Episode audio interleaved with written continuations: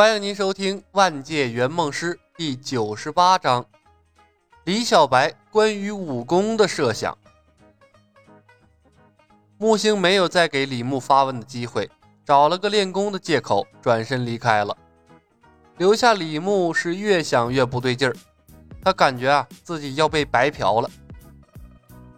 在房间里来回踱了几步，李牧安静地坐了下来。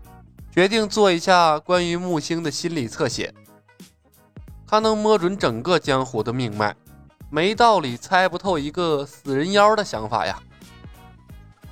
李牧把自己带入了木星的身份，我是木星，是一名成功的眼科医生，因为意外，我失去了一些男人的，不对，没有意外，如果是意外，那我的愿望应该是变回一个男人呢。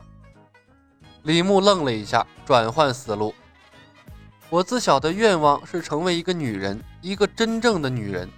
我恨自己的男儿身，我穿女人衣服往裤子里垫卫生巾，但是换来的却是父母异样的眼光和责骂，朋友的嘲笑。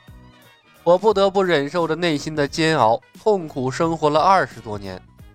终于有一天，我忍不住了，我释放了心中的魔鬼。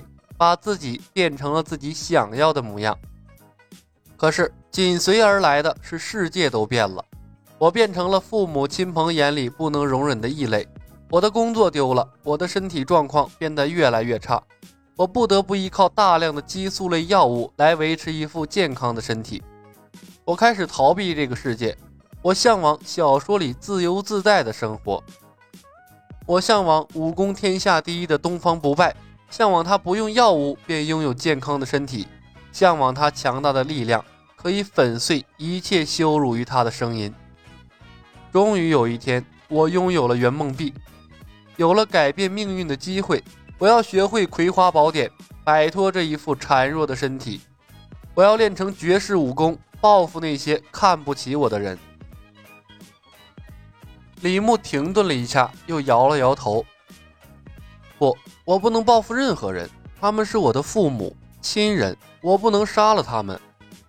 也许我该逃离的是那个该死的世界，在笑傲江湖的世界，我可以学会强大的武功，凌驾于众人之上，而且没人知道我曾经是个男人。坑啊！这死人妖压根儿就没想着回去。李牧豁然瞪大了眼睛。这他妈混蛋坑了他的父母，坑了他的妻儿，现在又想坑他，这是真他妈不是东西啊！妈蛋呐，刚才还说错话了，这木星可不是唐若幽啊！任务失败的话，让他留在这个世；任务失败的话，让他留在这个世界，那他妈正合他的心意了。不行，完犊子了！李牧起身就想去找木星说明情况，可是啊，在站起来的瞬间又放弃了。一个压根儿就没打算完成梦想的客户，是不会听进去任何解释的。以木星的精明，他肯定会想尽办法留在这个笑傲江湖的世界。妈了个波的，林子大了，真是什么样的客户都有了。你他妈的，你你当时许直接许愿留在笑傲江湖的世界不就好了吗？我把你扔下我就走，大家都痛快。你至于这么坑我吗？但是现在呢，李牧也是没脾气了。不过呀，转念一想，真把木星扔进笑傲江湖，估计呀他也活不下来。而且说不定木星想留下来的念头是后来才有的。但无论哪种情况，李牧都陷入了一个非常尴尬的境地。客户本身。不想完成梦想了。哎呀，他奶奶的，就不能给我一个正常点的客户吗？有那么一瞬间，李牧甚至都想直接冲过去给木星来上一个千金杀，然后一枪崩了他，直接承认圆梦失败。反正啊，他有一次失败的机会。可是李牧是终究不甘心呐，事情已经走到这一步了。怎么也要赌一把呀！万一成功了呢？想想唐若幽，想想魏子琪，他们的愿望有多难，他这不也走过来了吗？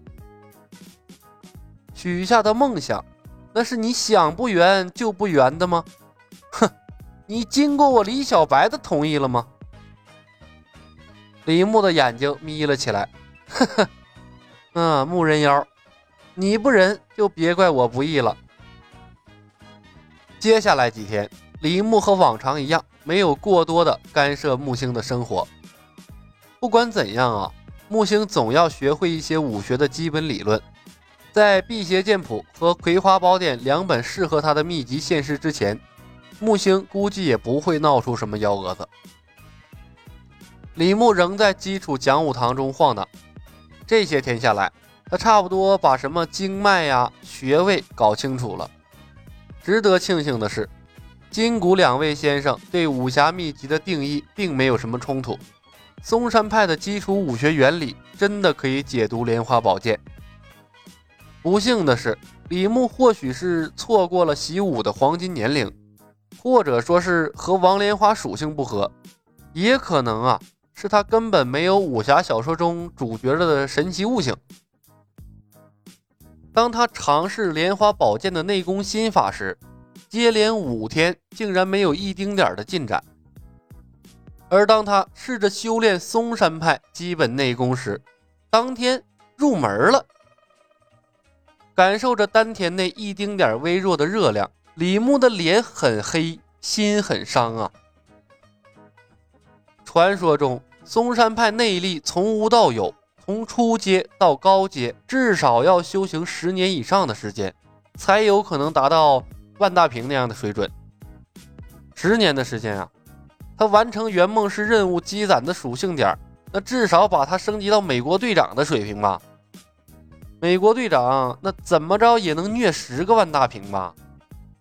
太他妈坑人了！李牧诅咒了一番万恶的圆梦公司，决定把内功修炼下去。这蚊子腿再小，那也是肉啊！内力什么的都是额外增加的福利值，不要白不要。这万一哪天就派上用场了呢？更何况，莲花宝剑不行，还有吸星大法、北冥神功那种损人利己的神奇功法呢。说不定啊，这些功法就契合他的属性值了呢。你再退后一步讲，就算北冥神功他也练不了。那什么杨过吃的蛇胆，郭靖喝的这个蟒蛇血，再有什么那个。龙元凤血、人参精都能增加功力吧？那嗑药他也能把自己嗑成一个武林高手啊！毕竟啊，他又不是只在一个世界混呢。想通了这点，李牧瞬间释然了。隔天，李牧钻进了嵩山派的藏经阁，当着左冷禅的面，把嵩山派从基础到高深的所有武功秘籍全都拍进了手机里。当看到李牧用来自海外仙山的神器，用了短短半个时辰，便把他嵩山派的秘籍席卷一空，左冷禅的眼珠子当时就绿了，他差点就以为李小白和他一样空手套白狼，用一张子虚乌有的船票来套取他大嵩山的武林秘籍了。可是，当李小白把来自仙山的甲等绝学莲花宝剑拍进他怀里的时候，左冷禅的眼珠子瞬间从绿变红，什么屁都放不出来了。他甚至颠颠的把他私人珍藏的无名内功和寒冰真气也贡献了出来，供李小白拍照。一套莲花宝剑足以抵得上他嵩山派从上到下所有的武功秘籍了。原来海外仙山那真的是甲等武学遍地呀！